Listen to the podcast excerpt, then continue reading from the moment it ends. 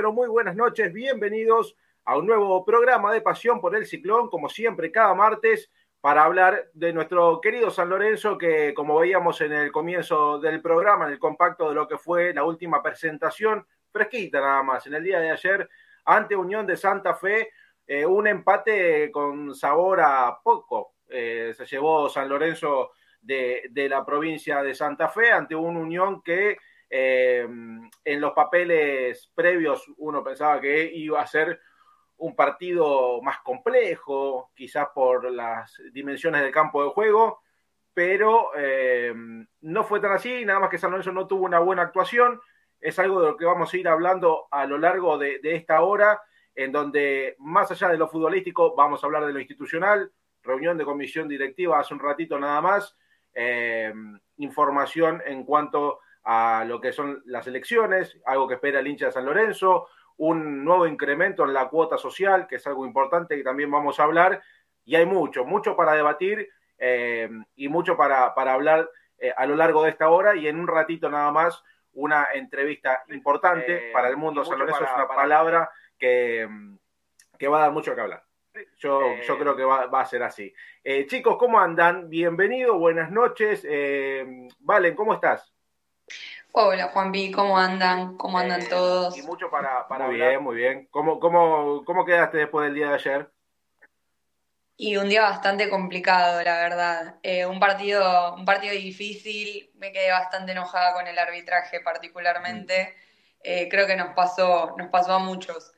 Eh, sí, me sí, dio sí. la sensación de que ya a mitad del partido se le había ido el partido de las manos al árbitro y era una crónica una muerte anunciada, ¿no? Un poco lo que termina pasando con, con Sánchez, con Vareiro, con las expulsiones.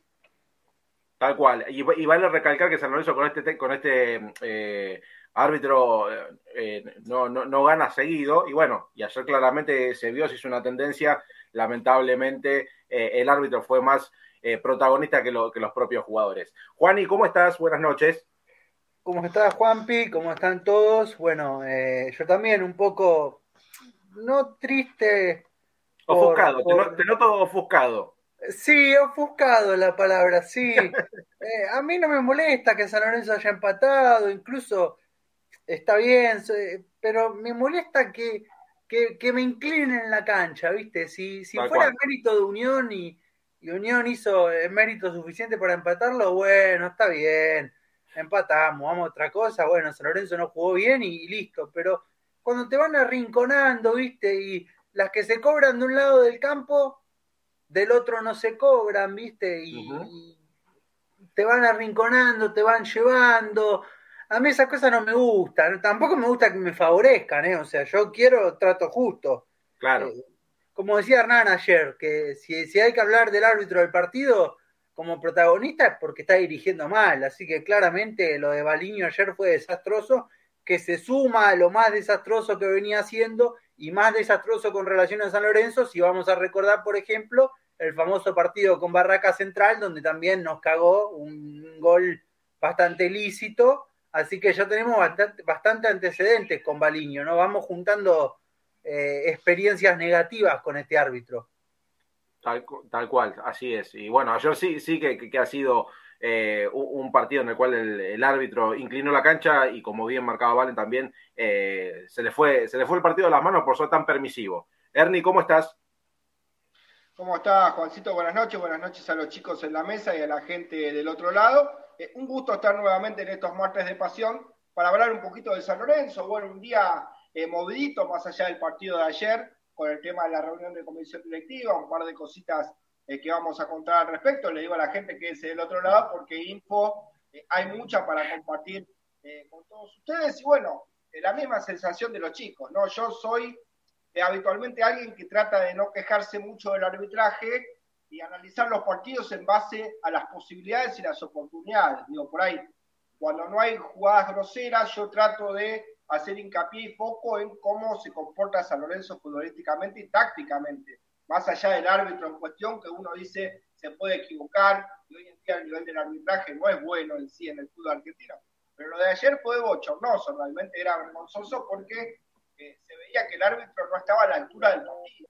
Allá, uh -huh. Y hay algunas que también eh, terminó cobrando mal para Unión de Santa Fe, eh, también, digamos, fue más bochornoso el lado de San Lorenzo, pero en, sí le quedó gigante el partido, ¿no? A Baliño. Eh, la verdad que termina modificando las acciones del partido, no por jugadas precisas, sino por lo que decía Juan, ¿no? La diferencia de siempre cobrar para un lado, el fastidio, que el partido se vaya de las manos, que los jugadores se podrían haber terminado peleando, peleando trenzándose, expulsiones, y todo eso por el protagonismo desmedido de un árbitro que se olvida de la premisa principal, ¿no, Juan? Cuando un árbitro dirige bien es cuando pasa desapercibido. Y este señor le faltaba peinarse para la foto nada más. Así que claramente un, nada, eh, un partido bochornoso para Baliñi y bueno, eh, vamos a estar analizando de todo un poquito para no, no, no, no alargarme mucho en la presentación.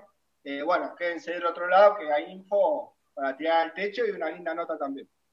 Y, si alguien no escuchó, después vamos a repasar las declaraciones de Baliño, que salió a hablar en el día de hoy y ha contado qué, tomó en cuenta para la expulsión de Vareiro. La verdad que eh, la, explicación del árbitro el día de hoy no, no, fue para nada convincente. Déjeme mandarle un saludo también a Ramiro Brignoli en la operación técnica de Delta Medios. Nos pueden escuchar a través de deltamedios.com.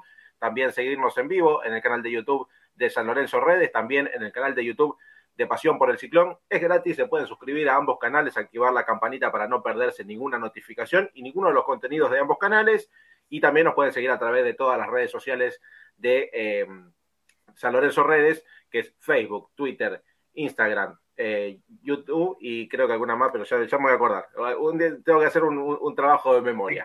Eh, pero bueno, a ver, vamos a, meternos en lo que fue el partido ayer con un análisis que mm, yo me baso en que San Lorenzo no jugó bien. Creo que en eso vamos a estar todos de acuerdo.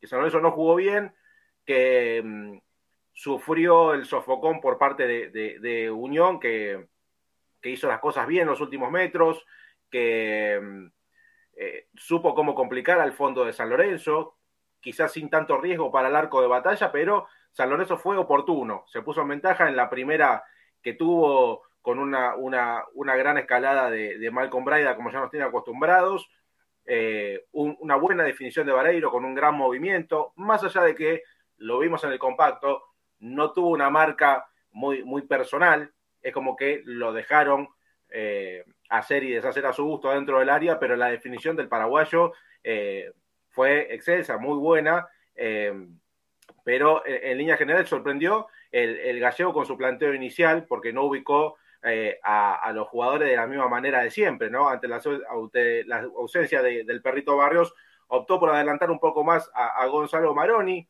eh, que después lo quiero escuchar a Ernie más de lo táctico, eh, pero no para volcarlo sobre, sobre la banda izquierda. Maroni se buscó como enlace detrás de, del, doble, del doble 9 que, que lo hizo con, con Vareiro y con Girotti. Y quizás el jugador no, no, hizo tanto barullo en, en, ataque como nos tiene acostumbrado. y creo que eso también le, costó un, poco caro a San Lorenzo porque no tuvo mucho recupero de balón, le costó hacerse dueño del juego por, por esa zona, eh, el local dominó sin, sin, lugar a dudas el primer tramo del encuentro, hasta, hasta los 25 minutos de, del primer tiempo, cuando fue el gol de San Lorenzo, fue todo unión. San Lorenzo eh, parecía un perrito detrás de la pelota corriendo los jugadores y, y, no la podía recuperar, no podía salir de, de, ese asedio, eh, pero bueno, apareció por suerte la, la, obra de arte que, hizo Vareiro para, para encontrar el gol. Juani, ¿qué te pareció a vos eh, el, comienzo del partido? Eh, esto como, como pudo salir San Lorenzo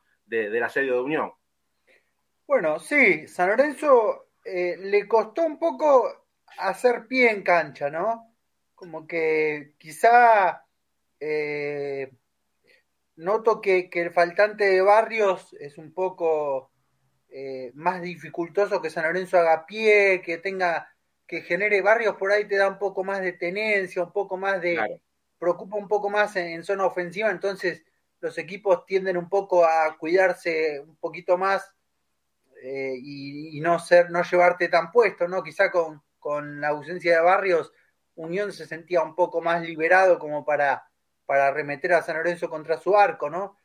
Eh, pero mm, claramente Unión fue más empuje que otra cosa, ¿no? Porque terminó el partido con, con Morales, Orsini, Luna Diale, Domina, todos jugadores ofensivos adentro de la cancha y se lo fue llevando por, por, por, por nombre, ¿no? Por, por, no por, por, por un sistema táctico ni por ganarle la, la pulseada táctica a San Lorenzo, sino por, por una cuestión de cantidad, amontonar cantidad de jugadores y de arremetida, encontrar una pelota que la defensa de San Lorenzo despeja mal y te convierte en un gol. No es que Unión superó tácticamente a San Lorenzo eh, en el planteo. Yo creo que fue acumulando nombres, acumulando nombres y de tanto ir, de tanto ir, una quedó y bueno, te convierte en el empate. También San Lorenzo tuvo eh, alguna que otra como para poder eh, estirar diferencias, si no me equivoco, una muy clara de Leguizamón, que bueno, siempre es como que le está costando el último, el último tramito, ¿no? Porque ahí le adelanta un poquito y no, no, si no la punteaba tanto, creo que, que podía pincharla por arriba de Moyano, pero bueno, eh, no, no, no vio el San Lorenzo superado tácticamente, si bien no fue la mejor versión de San Lorenzo, hay que insistir que no fue el mejor partido de San Lorenzo, no, claramente. Eh, pero tampoco eh, entiendo que el rival no es que descifró cómo hay que jugarle a San Lorenzo, no, el rival fue acumulando gente, fue acumulando gente y por insistencia llegó al empate, no, no es que, el rival te superó tácticamente o que se impuso condiciones, no, fue un partido medianamente parejo, San Lorenzo la que tuvo convirtió, después trató de aguantarlo, ellos, bueno, como ya dije, fueron imponiéndose por, por cantidad y encontraron el empate, ¿no? Pero bueno, eh, la verdad que no, no hay mucho más de mi parte para analizar que eso, no creo, no creo haber sido, haber visto a San Lorenzo vulnerado tácticamente. Eh, eh, Valen, vos como, a ver, coincidís con esto que, mencionaba Juan y recién, de que San Lorenzo no fue superado tácticamente, ¿cuál fue eh, quizás la llave para no tener esa recuperación de pelota en el mediocampo? De, porque, a ver, de mitad de, mitad de campo hacia adelante, San Lorenzo fue eh, un ente, básicamente, no, no, no, generó ninguna situación clara de gol, más allá del gol de Vareiro que, que bueno, nace de, una, de una contra. Sí, coincido bastante con Juani en el sentido de que creo que, que no fue una cuestión táctica donde se superpone Unión ante San Lorenzo.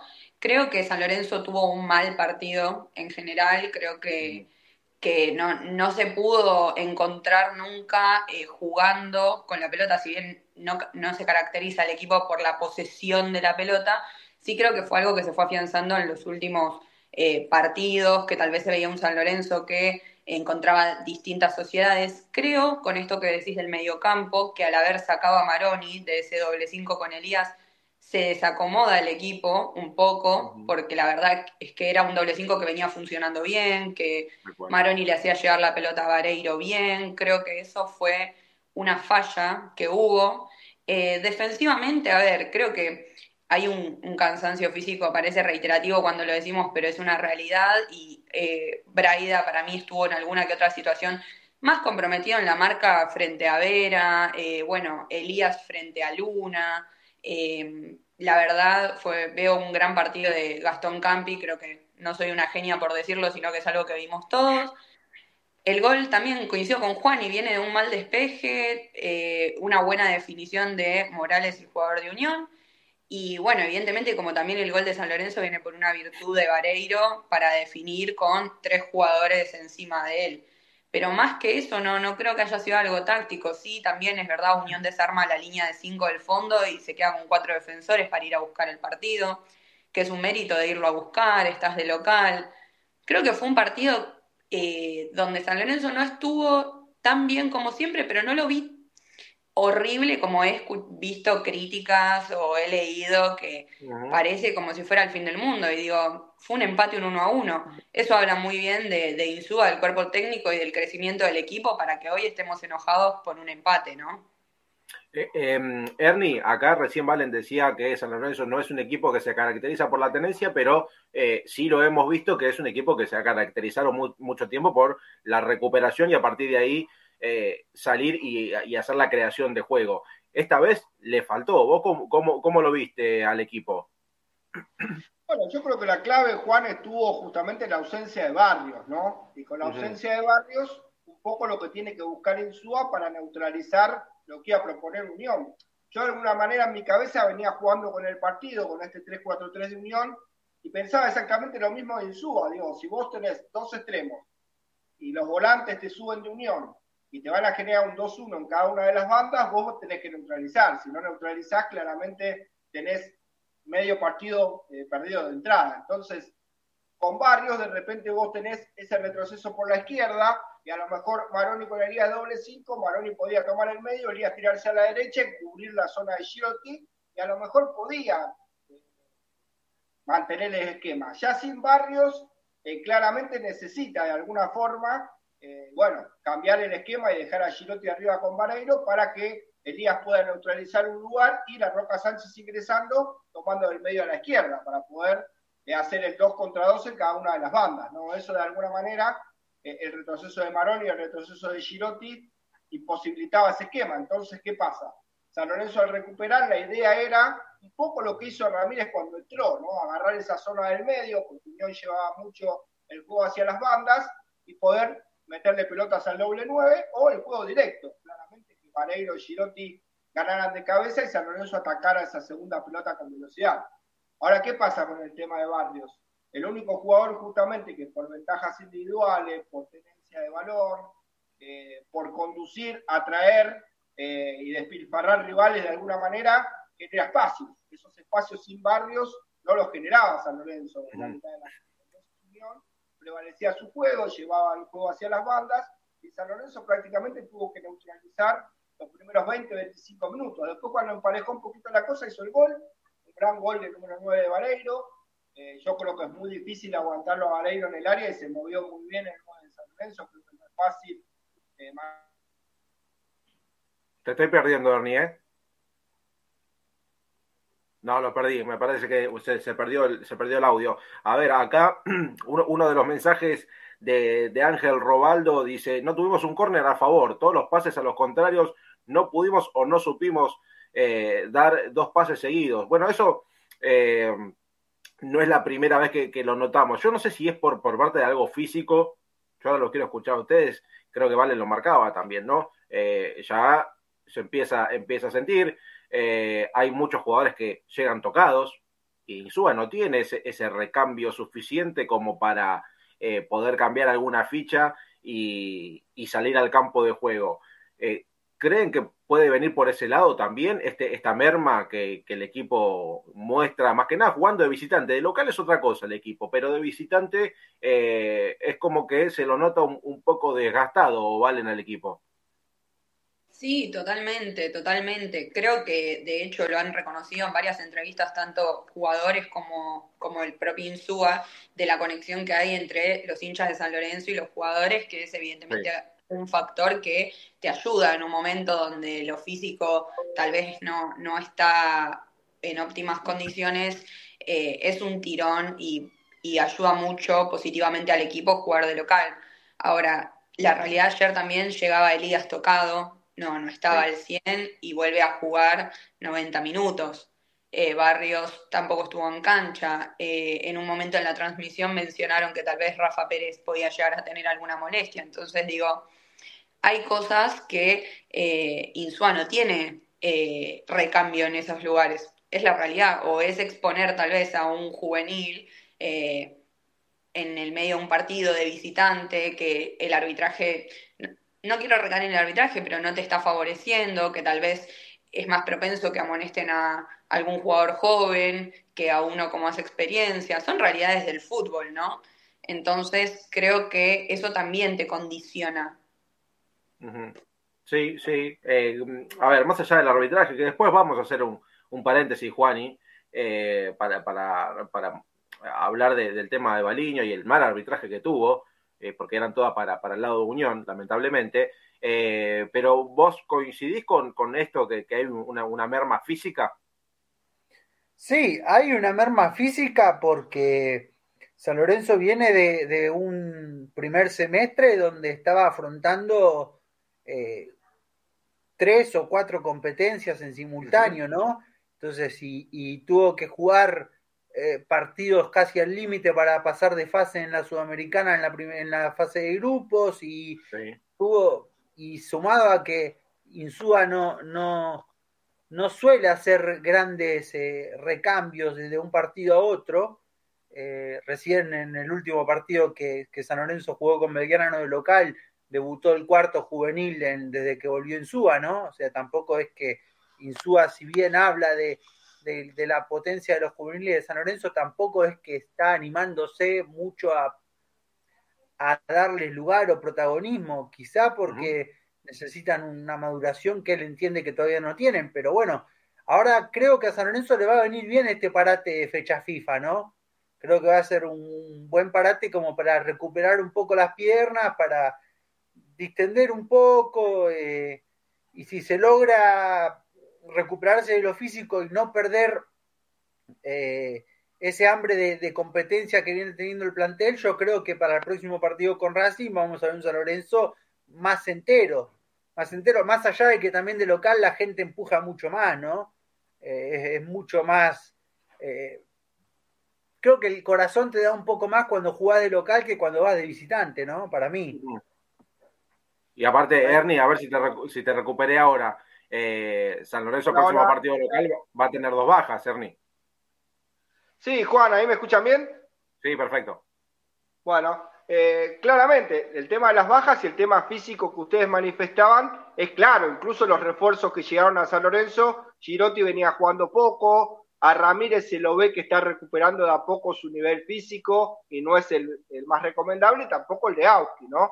Eh, sumado a estas bajas, claramente San Lorenzo tiene una merma, quizás eh, tiene pocos jugadores para los casi 100 minutos de juego que tiene un partido, ¿no? O las adiciones del primero y segundo tiempo incorporadas son 100 minutos a veces eh, a full, ¿no? Como juegan los equipos de Insúa, marcando, corriendo. Eh, por eso decía antes que hasta el gol de San Lorenzo, creo que San Lorenzo tuvo que neutralizar y es lo que pedía el partido, fue inteligente. Después San Lorenzo consigue el gol y le sigue quedando cómodo el partido. Digo, a ver, San Lorenzo eh, no tenía la pelota, pero defendía bien, era inteligente, era criterioso. Creo que, bueno, un error y una mala despeje de campo y terminan el empate, pero si no existía esa jugada, San Lorenzo se lo veía en el partido bien, cómodo, después con el empate de Unión y las expulsiones, un poquito como que el partido eh, se empiojó para San Lorenzo, Almagro lo termina sufriendo. Pero hasta el gol de Unión yo veía un San Lorenzo jugando inteligentemente, digo, a ver, neutralizó, consiguió el gol y después mantenía la ventaja, estaba jugando de visitante, eh, hasta la expulsión, eh, yo creo que se le pegó a la Roca Sánchez por la expulsión, eh, yo creo que no hizo un gran partido la Roca Sánchez, tampoco fue de los peores, pero la roja no era roja. Entonces, si le vamos a pegar por una roja que no era roja, creo que de alguna manera se desvirtúa, ¿no? Y un poco como está alquilado la Roca Sánchez. Yo no creo que hizo tan mal partido, no fue de los mejores, tampoco creo yo de los peores y estuvo mal expulsado, claramente. Eh, y esa es toda del árbitro, Juan. Pero bueno, eh, volviendo a la pregunta que vos hacías, sí, creo que San Lorenzo físicamente tiene que mejorar mucho para poder ser, ¿no? Con un plantel corto, el protagonista que quiere Rubén Darío Insúa para este torneo. Tal cual, tal cual. A ver, eh, esto también viene a colación de, la actuación, y, lo marcaban ustedes, de eh, lo que fue la defensa de San Lorenzo, ¿no? Con un Gastón Hernández bien compenetrado, con Gastón Campi, que está en un gran momento. Creo que ahí Insúa consiguió una buena pieza y, el colombiano Rafael Pérez. Fueron eh, tres jugadores que eh, se destacaron ante el trabajo del, rival, está más que claro, ¿no? Y que han estado eh, firmes en, su labor y creo que de, esa línea de tres se destacó Gastón Campi y Valen. Sí, totalmente, totalmente. Yo creo que la defensa central de San Lorenzo sigue siendo una pieza clave en este 11 de, Rubén Darío Insúa. Creo que Hernández y Pérez están sólidos y la actuación de ayer de Campi fue muy buena. Creo que lo viene demostrando hace bastantes partidos, pero con, la, con, cómo fue, se dio el partido ayer, eh, fue bastante notorio. Eh, para mí, Campi viene bastante, bastante regular su nivel y, en un buen nivel. Y igualmente recordemos que Isua sigue pidiendo un central porque evidentemente hay muy poco recambio teniendo en cuenta lo que hay en el banco de suplentes. Juan Ivo, ¿cómo la ves esa? Bueno, yo quiero eh, remarcar algo que vengo notando, ¿no? porque recién estaba leyendo una declaración de Insúa que la voy a leer textual, porque para que noten cómo va cambiando ya el mismo Rubén Darío Insúa, ¿no? Que dice, Rubén Darío Insúa en TNT, cuando llegué sabía que la situación del club no era fácil y el presupuesto era bajo. A veces para gastar un dinero que el club no puede en una incorporación es preferible sostener el frente interno ordenado.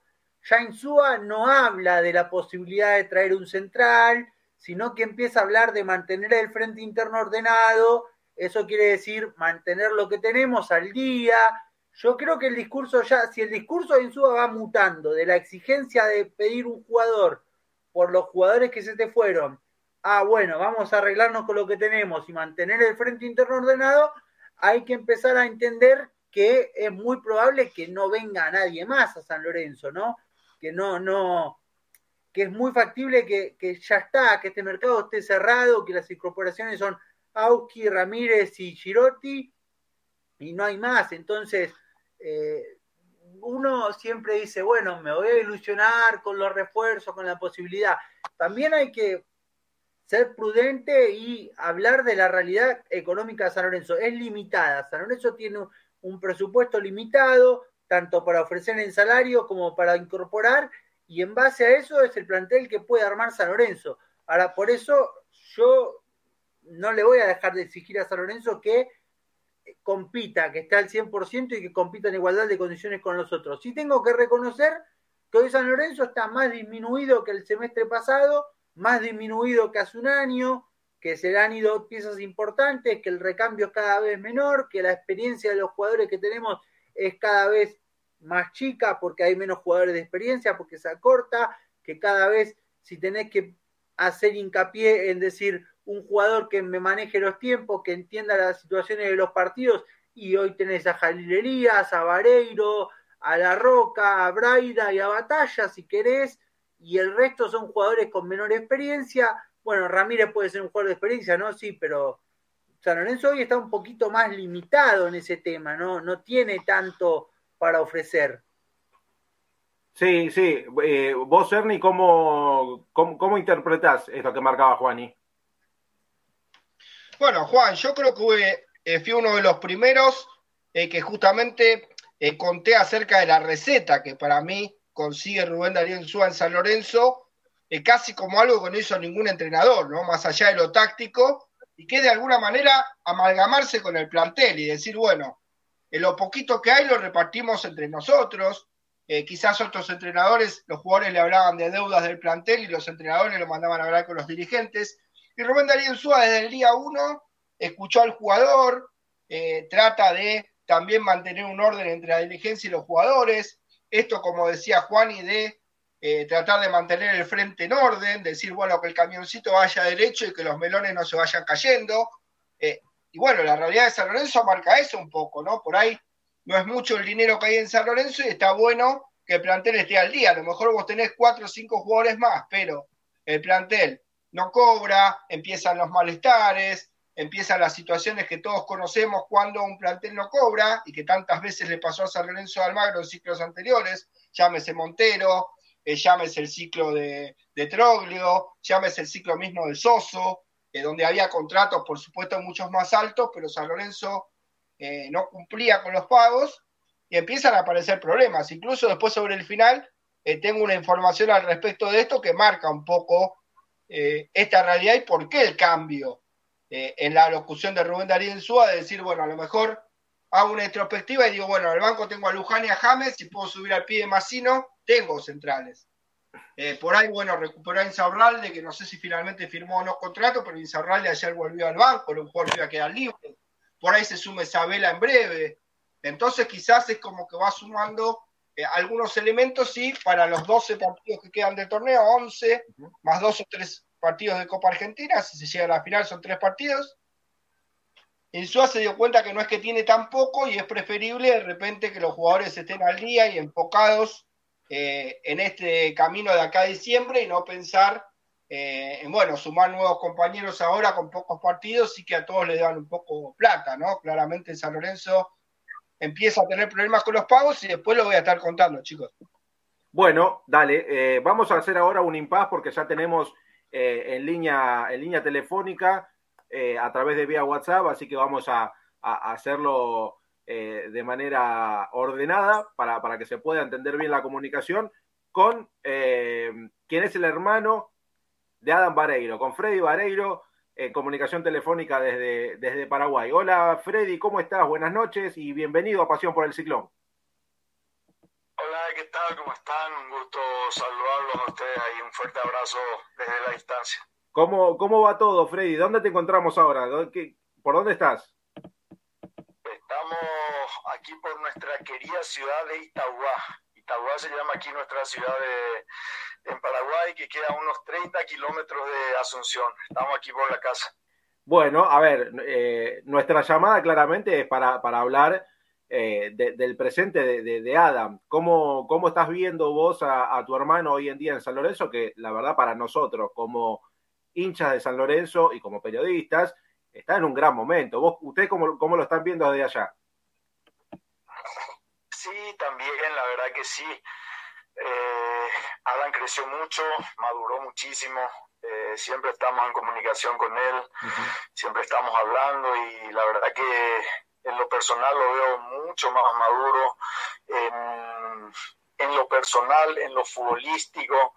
Eh, la verdad estamos contentos, eh, sabemos que el fútbol es de momento, así como tuvo también una racha negativa, estando más de mil minutos sin convertir goles, donde hay veces que empiezan a caer las críticas, donde un futbolista tiene que tener eh, la cabeza bien firme, concentrado, enfocado, tratar de, de, no mirar tanto las redes, las críticas, porque el fútbol es, de, es, de crítica, eh, es así, pero bueno, Alan ahora superó eso, empezó con una muy buena racha, que está continuando con eso y estamos muy contentos con él. Sabemos que tiene una familia que lo respalda allá, una esposa argentina, un hijo argentino. Está feliz, está contento en el lugar donde está, en la institución en donde está, porque él lo, hizo saber en su momento, que estaba muy cómodo en la institución, en San Lorenzo, una institución muy grande en Argentina y, y bueno, nosotros estamos muy felices aquí en la distancia, toda la familia, por por el gran momento que está viviendo en lo personal, en lo futbolístico también. Bueno, quizás metiéndonos un poco más en la intimidad, ¿no? Pero ¿qué, qué, es, lo, qué es lo que te cuenta cuando pueden hablar del día a día, de cómo, cómo lo vive él en el club? bueno, justamente eso. Eh, yo que pasé también por varias instituciones, yo sé lo que uno pasa cuando está con una racha negativa siendo delantero, de no convertir, te trabaja en la cabeza, se ve que Adam tiene gente buena, gente linda que lo acompaña allá, que lo bancan, como bien dicen ustedes allá, eh, empezando de sus compañeros, que son los que están con él día a día en el trabajo, su familia que lo está apoyando en todo momento allá en Argentina, el cuerpo técnico, ni qué decir, eh, yo no lo conozco personalmente a, a pero se ve que es un, como un padre de todos ellos, un tipo muy centrado en las declaraciones, un tipo muy profesional, un tipo muy querible y bueno, que lo bancó en, en, en, momentos difíciles donde no, no, no, no, llegaban los goles y bueno, estoy muy contento que Adam ahora esté agarrando una racha muy positiva donde está convirtiendo goles en, en casi todos los partidos, así que como hermano, como familia, estamos muy orgullosos de él, del momento que está pasando y bueno, ojalá que esta racha siga y, bueno, para bien de él en lo personal y primeramente la institución, que es el que confió en él y, en donde está desarrollando su trabajo hoy en día como profesional. Bueno, le paso la posta a Juan Ignacio que te va a hacer una pregunta, Freddy. Hola Freddy, buenas noches. Y vos, vos fuiste un gran jugador del fútbol paraguayo, has jugado mucho en México también, has tenido la chance de jugar en la selección. ¿Qué características conociendo el puesto, destacás de tu hermano Adam? Perdón, sabes que se entrecortó toda la comunicación y no pude entender la, pregunta. Bueno, te, la transmito yo. Eh, siendo vos también delantero, ¿qué, qué, características destacás de, de, Adam? No, bueno, eh, la verdad, eh, dije, si por ahí yo tuviese la técnica que, que, tiene Adam, iba a llegar mucho más lejos en el fútbol. La verdad, Adam tiene una muy buena técnica, lo demostró en este último partido, el gol que convierte en un espacio muy reducido, el ingeniarse, sacarse a dos rivales de encima y, como bien se dice, en una baldosa sacarse a dos jugadores y, definir rápidamente. Adam tiene una técnica muy buena, es un tipo que, que pelea todas las pelotas, un tipo de buen físico, eh, capaz que en ese aspecto nos parecíamos mucho, yo también no dejaba una pelota por perdida. Eh, te repito, Alan por ahí tiene más técnica de lo que yo tenía, pero bueno, eh, contento, feliz, te repito, por, por el momento que está viviendo y, bueno, eh, destacar eso, que, que, que, tuvo la cabeza fuerte en momentos difíciles y ahora está en un momento dulce en el fútbol está eh, de amigo con los goles, como bien se dice, y, bueno, ojalá, ojalá que por el bien de San Lorenzo siga por este camino. Bueno, a ver, Valen, si, si te escucha Freddy, si tenés una pregunta. ¿Cómo andas, Freddy? Buenas noches. Yo te quería preguntar, teniendo en cuenta que... buenas noches. Buenas noches. Que tuviste tu paso por la selección de Paraguay qué se siente vestir la camiseta de tu selección y qué crees eh, que le haría falta a Adam para que sea convocado a la selección o si crees que ya debería ser convocado a la selección. Bueno, la primera parte igual no escuché, pero la segunda parte sí, hablando de la selección, bueno, yo estoy seguro que si es que mantiene este nivel, tarde o temprano va a ser llamado en la selección. La verdad que un poquito, un poquito sorprendió eh, que, no, que no lo hayan llamado en esta convocatoria, porque bueno, el fútbol es de momento, Alan está atravesando ya hace varias semanas, eh, diría yo que meses ya, eh, un muy buen momento, estaba llegando los goles, uno de los de los goleadores de, del equipo de, del torneo argentino, hizo varios goles en la Sudamericana, pero bueno, eh, yo sé que también hay otros delanteros que están atravesando un buen momento, caso mismo que está jugando en Argentina, Gabriel Ábalos, que, que está en gran momento, eh, citando por ahí algunos nada más de los delanteros que, que, llamó eh, Guillermo para, para este combo de dos partidos. Pero bueno, eh, estábamos esperando capaz que la convocatoria, pero yo estoy seguro, repito, que si es que sigue por este camino, por esta senda de, de rachas goleadoras, estoy seguro que, que, que las uno como futbolista anhela eso, sueña con estar, con vestir la camiseta de su país. Y bueno, yo estoy seguro que Adam está ansioso, pero bueno, no le trabajó la cabeza el no haber sido llamado y lo demostró en los últimos partidos que, que está metidísimo en lo que es San Lorenzo y está, está siguiendo eh, de romance con los goles, que es lo importante para un delantero. Bueno, acá como vos marcabas, eh, Guillermo dijo que, a ver, reconoció que, que Adam está en un gran momento y que probablemente eh, sea una, una oportunidad en la, en la próxima eh, citación a la selección. Así que podemos soñar con, con, ver a, Adam con la camiseta de la selección paraguaya. Sí, esperemos, esperemos, sí. Eh, le hicieron la consulta aquí a algunos periodistas por Adam y sí, habló, lo dijo eso Guillermo, que lo está siguiendo, que, por ahí habían otros delanteros que, que, estaban teniendo el mismo nivel que Adam y, se inclinó por ellos. Pero bueno, te repito, eh, el sueño cada futbolista es ser tenido en cuenta por la selección y estoy seguro que, que, manteniendo este nivel Adam eh, estará en las siguientes convocatorias. Y de lo contrario, él se debe a la institución donde está desarrollando trabajo, en este caso San Lorenzo, que le abrió las puertas, que lo están tratando de la mejor manera, así como él bien me hace sentir eso, me dice que, que se siente muy a gusto, muy cómodo, y eso es lindo escuchar de un hermano, de un futbolista que se sienta cómodo en el lugar donde está, en el lugar de trabajo. Y, bueno, eso se nota en, la cancha, en el terreno de juego, donde es donde eh, un futbolista desarrolla su trabajo y lo está haciendo muy bien. Y ojalá que siga por este camino para verlo también con la camiseta de la selección, que sería un, un orgullo, un privilegio para nosotros y para él el poder defender a su país. Bueno, a ver, sabrás que eh, ya sobrepasó a Ángel Berni, que fue eh, el otro paraguayo con 29 goles en San Lorenzo.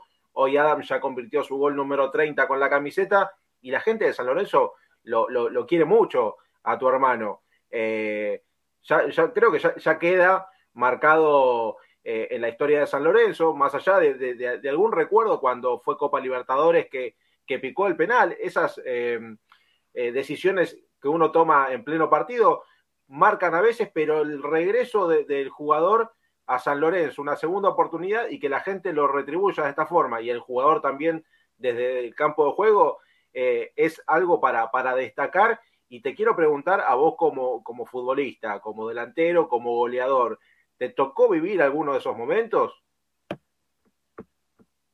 Sí, sí, sí, la verdad que sí. Primeramente destacar eso que dijiste, que se repuso a, a esas adversidades. La verdad que Alan así hablando crudamente, algo impredecible muchas veces. No fue la primera vez que picó aquella vez, ya lo había hecho en otros partidos. Son decisiones que uno toma en su momento. Yo estuve viendo ese partido y como hermano, como familia, nosotros también atrás de él sufrimos mucho porque es muy difícil tener eh, por ahí un penal y de la manera que lo ejecutó. Eh, después las críticas siempre vienen, pero de eso se trata el fútbol. Eh, el que está dentro es el que se arriesga, es el que decide cómo hacerlo. Si por ahí lo metía, iba a ser aplaudido, como, como muchas veces también lo hizo, que convirtió así de esa manera. Pero bueno, en esa ocasión fue afuera, el portero igual se le había quedado en el medio porque sabía, se ve que lo estudiaba y de vez en cuando lo, lo, hacía, lo pateaba de esa manera. Y él se repuso a esas adversidades, eh, cabeza estaba con la mente muy fuerte, digamos, tuvo gente que lo acompañó, eso también nada me lo hace sentir, eh, mismo su familia ahí, gente profesionales también que lo ayudó mucho a sobreponerse a esos aspectos y sí, en mi carrera me tocó eh, muchas rachas negativas también en donde uno si no está bien de la cabeza, eh, no le responden las piernas, no le responde nada. Eso es así de simple. Y cuando el futbolista está confiado, cuando está marcando goles, cuando está eh, con la pólvora seca, ya uno está confiado y ya sabe antes de entrar a la cancha que va a convertir un gol, ya está confiado.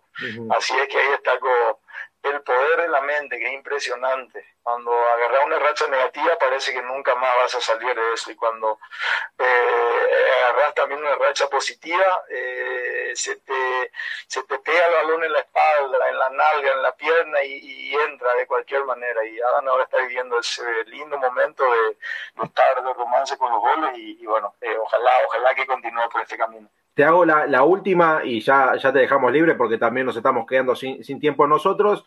Preguntarte por el 2014, cuando formabas parte del conjunto de Nacional eh, en la final de, Copa Libertadores, que estuviste en el nuevo gasómetro, ¿qué sensaciones te quedó de la gente, ¿no? de, la hinchada, de, bueno, del estadio? ¿Qué, qué, tenés para opinar sobre eso? ¿Qué te, te sorprendió la hinchada de San Lorenzo? No, no, no, para nada no me sorprendió porque, bueno, eh, capaz pocas personas saben que yo en el año 2000 estuve en San Lorenzo de Almagro. Eh, yo había ido en las inferiores, en la pensión de San Lorenzo yo estuve, compartí la pensión ahí con Pablo Zabaleta, con Pito Barriento, con Walter Herbiti, con Germán Centurión, el paraguayo, que me ayudó muchísimo. Yo estuve seis meses en el año 2000 en la pensión, viví Ahí me tocó vivir el campeonato de, San Lorenzo, también un momento trágico de la muerte de Sharik, de Mirko. Eh, yo estuve en ese momento en una ciudad eh, deportiva y ya sabía de la pasión que tenía la gente de San Lorenzo. En el 2014 no me sorprendió para nada. Eh, impresionante fue la gente, impresionante el haber ganado la primera Copa Libertadores eh, en su historia y bueno, eh, tiene una hinchada maravillosa el San Lorenzo y, bueno, por eso estoy muy contento porque esa hinchada a mi hermano ahora lo quiere mucho, lo aprecia mucho y, uno como hermano se siente orgulloso de eso, así es que feliz, no me sorprende para nada lo pasional y, lo especial y lo impresionante que es la gente de San Lorenzo. Y bueno, y tu hermano hoy le está retribuyendo con goles, que es lo, importante. Freddy, te, agradecemos la comunicación y bueno, seguramente más adelante te estaremos molestando otra vez. Sí, estamos siempre en la orden. Le agradezco por la comunicación y para que me lo cuiden ahí, a, un fuerte abrazo. Mucho éxito ahí al programa. Está totalmente cuidado. Gracias, Freddy. Abrazo grande. Dale, Muy bien, hasta ahí pasaba Freddy Vareiro, el hermano del gran Adam. Eh, no tenía conocimiento que, estuvo seis meses en San Lorenzo. ¿eh? Eh, ¿Vos lo sabías, Juan? ¿Y ustedes lo sabían, chicos? Yo por lo menos no. Yo sabía que había estado en la final 2014, ¿no? Pero no, no sabía que estuvo en San Lorenzo y aparte aportó datos muy precisos. Dio nombres, bueno, se refirió a situaciones particulares, a, momentos de, cosas que sucedieron durante esa época. Yo la verdad que no lo sabía. Así que tuvimos a los dos Vareiro en San Lorenzo. Mirá vos, no, no, no tenía conocimiento. Vos, Valen, ¿te acordás de eso? Va, vos, sos muy chica, va. No, no, no tenía ni idea, pero la verdad aportó, aportó mucha data. Eh, bueno, ahí podemos empezar a, a, investigar un poquito más por ese lado. Pero mirá, vos aparte nombró grandes, grandes apellidos que, que pasaron por San Lorenzo, Ernie. ¿Te tengo, Ernie?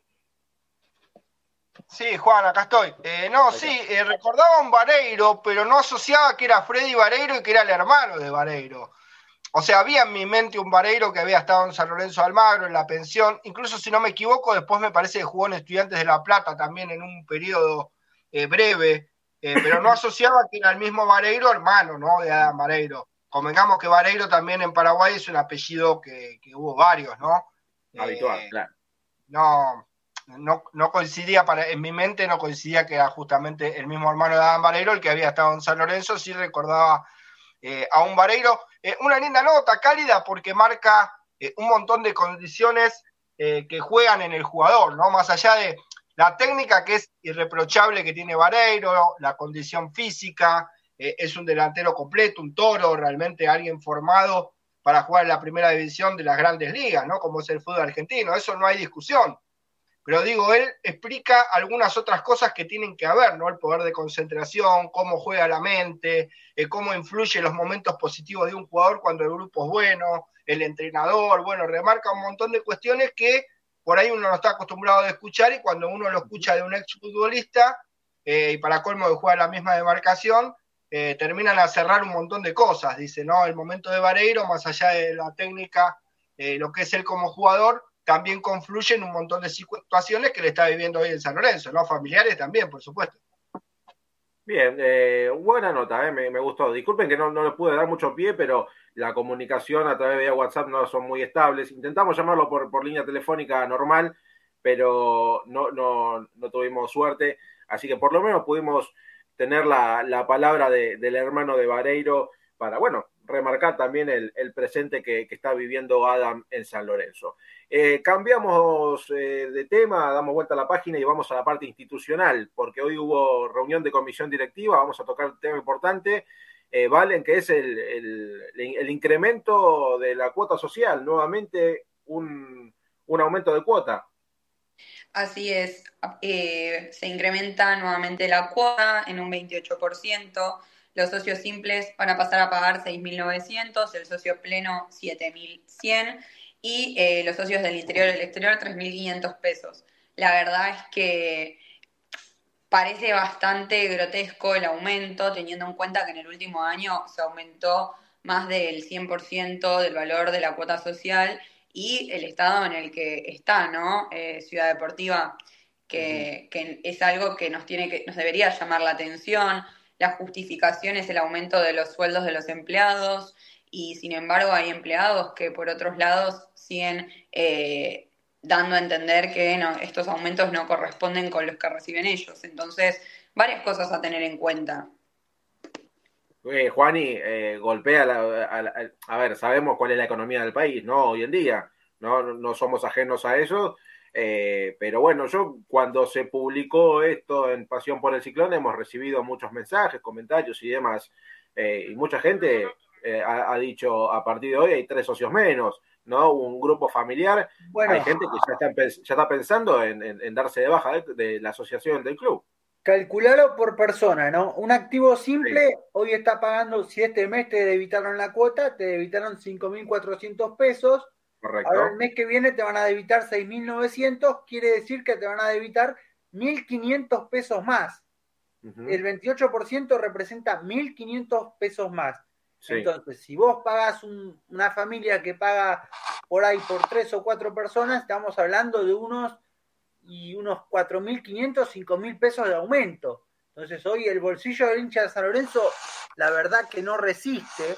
Si bien con el aumento y todo está en el valor similar a cuotas de otros de los de otros clubes grandes como, como puede ser Boca, River, Independiente, la verdad que como decía Valen, Ciudad Deportiva está bastante venida abajo, bastante destruida. Los días que uno va a la cancha, eh, las inmediaciones de la cancha tampoco eh, acompañan ¿no? a que uno vaya con seguridad a ver a San Lorenzo. Entonces yo creo que, si, si, el aumento se va a ver reflejado en mejores condiciones para el que asiste a la cancha, para el que usa las instalaciones del club, bueno, puedo aceptarlo.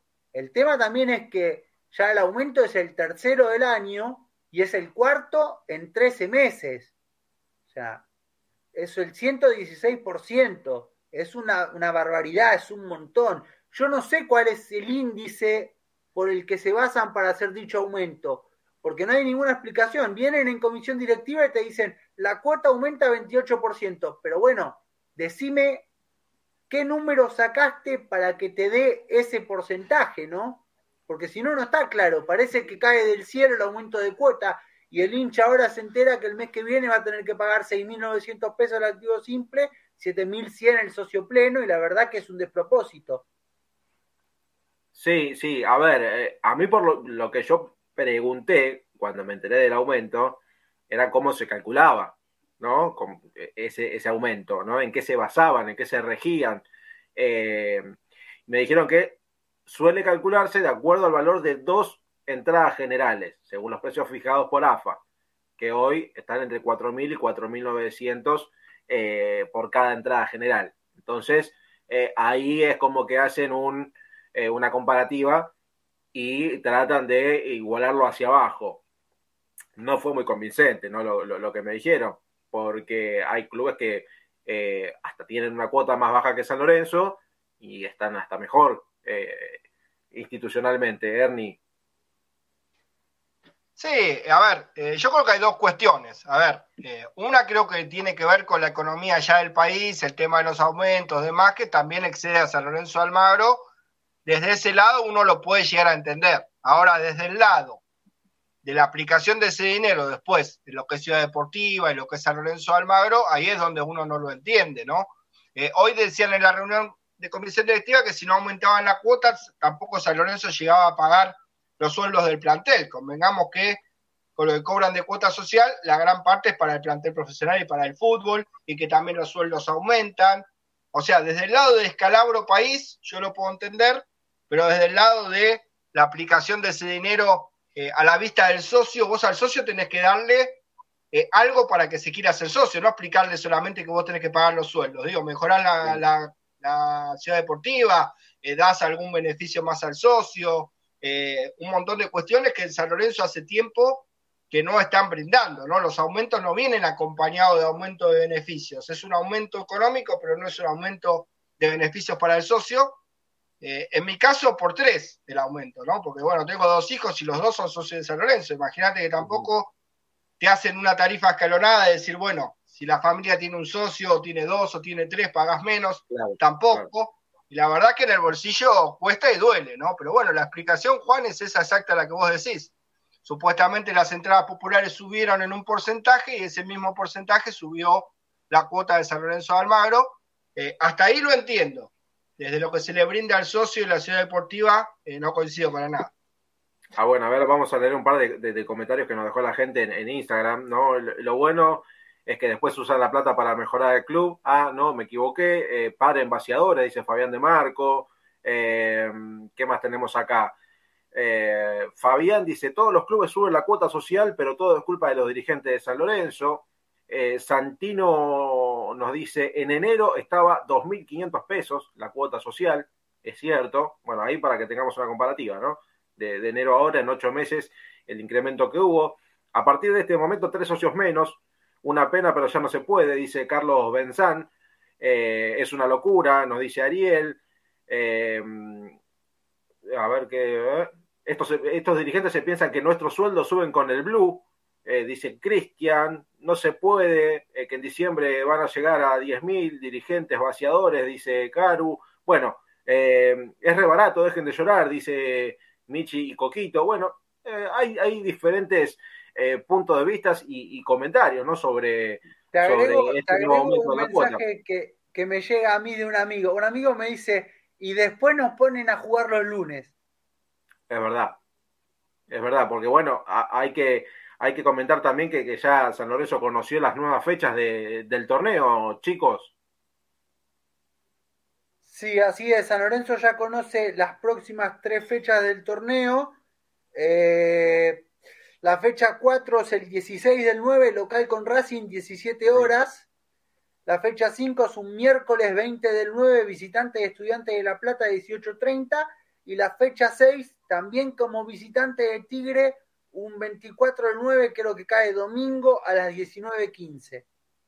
Bien, creo que desde que arranca el campeonato hasta ahora, el, día y horario más decoroso es el partido con Tigre, porque después, lunes, miércoles, sábado, eh, San Lorenzo de local, habría que hacer un poquito de memoria cuál fue el último partido que jugó un domingo, ¿no? Creo que fue con, River, si mal no recuerdo. Eh, pero bueno, eh, también es para, para tener en cuenta esto y algo importante, es algo que viene pidiendo el hincha hace tiempo, Valen, eh, el llamado a elecciones. Hoy se terminó de, confirmar lo que sería la, fecha de, elecciones, de los comicios. Así es, la fecha de elecciones que se habló hoy en la comisión es el 16 del 12, es decir, el 16 de diciembre. Dicen que esta es la fecha porque, bueno, por las elecciones eh, presidenciales de Argentina se va a posponer una semana. Eh, esta fue la justificación de que la fecha fuera eh, el 16, ¿no?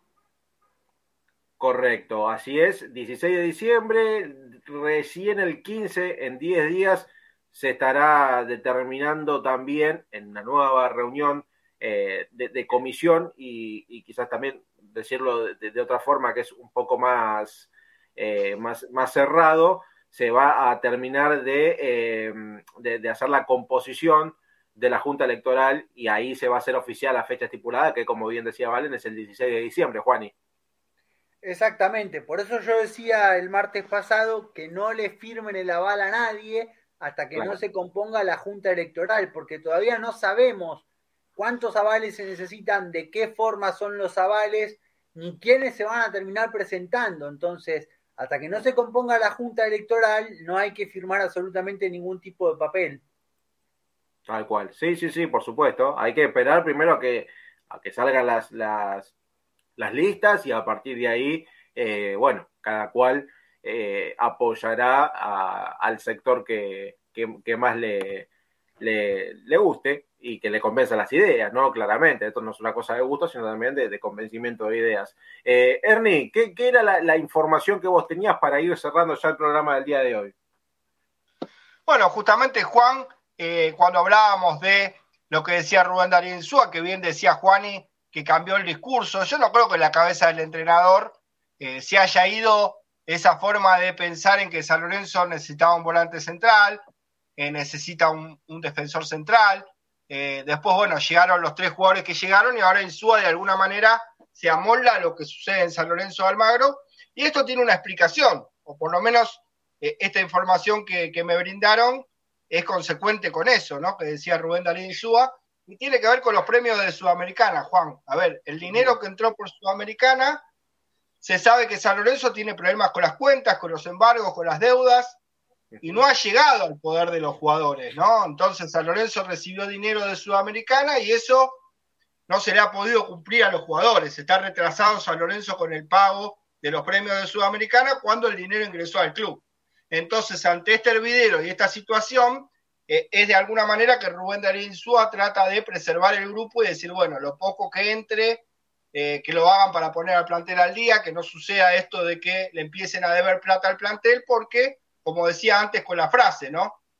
Caminando se empiezan a caer los melones del carro. Entonces la idea de Rubén Darío Insúa es mantener el orden, la calma, mantener este grupo enfocado en lo que viene y que se empiecen a cumplir con los pagos. Como San Lorenzo está complicado para cumplir con los pagos, por eso el cambio de postura del entrenador. ¿eh? Empezaron a surgir algunos problemas con el tema del pago de los premios de Copa Sudamericana. Y ahí está un poquito eh, el clima hostil de estos días, pero bueno, se va a ir solucionando y bueno, Rubén Darío entiende que el plantel va a seguir enfocado en lo que viene a medida de que los dirigentes puedan empezar a cumplir. Por eso dejó de presionar también con la llegada de refuerzos. El único que por ahí puede llegar si es que levantan la inhibición, cosa que vienen diciendo que lo van a hacer y yo hasta ahora eh, no tengo la información de que se haya levantado la inhibición, es quizá la llegada de Maestro Puch, que sería préstamo sin carga y sin opción y no modificaría mucho la economía en San Lorenzo. Sí, supuestamente era hoy estaban esperando el visto bueno del Banco Central para poder hacer el giro de los, de los dólares acordados para el pago. Eh, al parecer, yo consulté hoy y me dijeron que no se pudo levantar, no se pudo hacer la transferencia. Así que bueno, eh, hoy San Lorenzo sigue inhibido, hay que, hay que remarcarlo.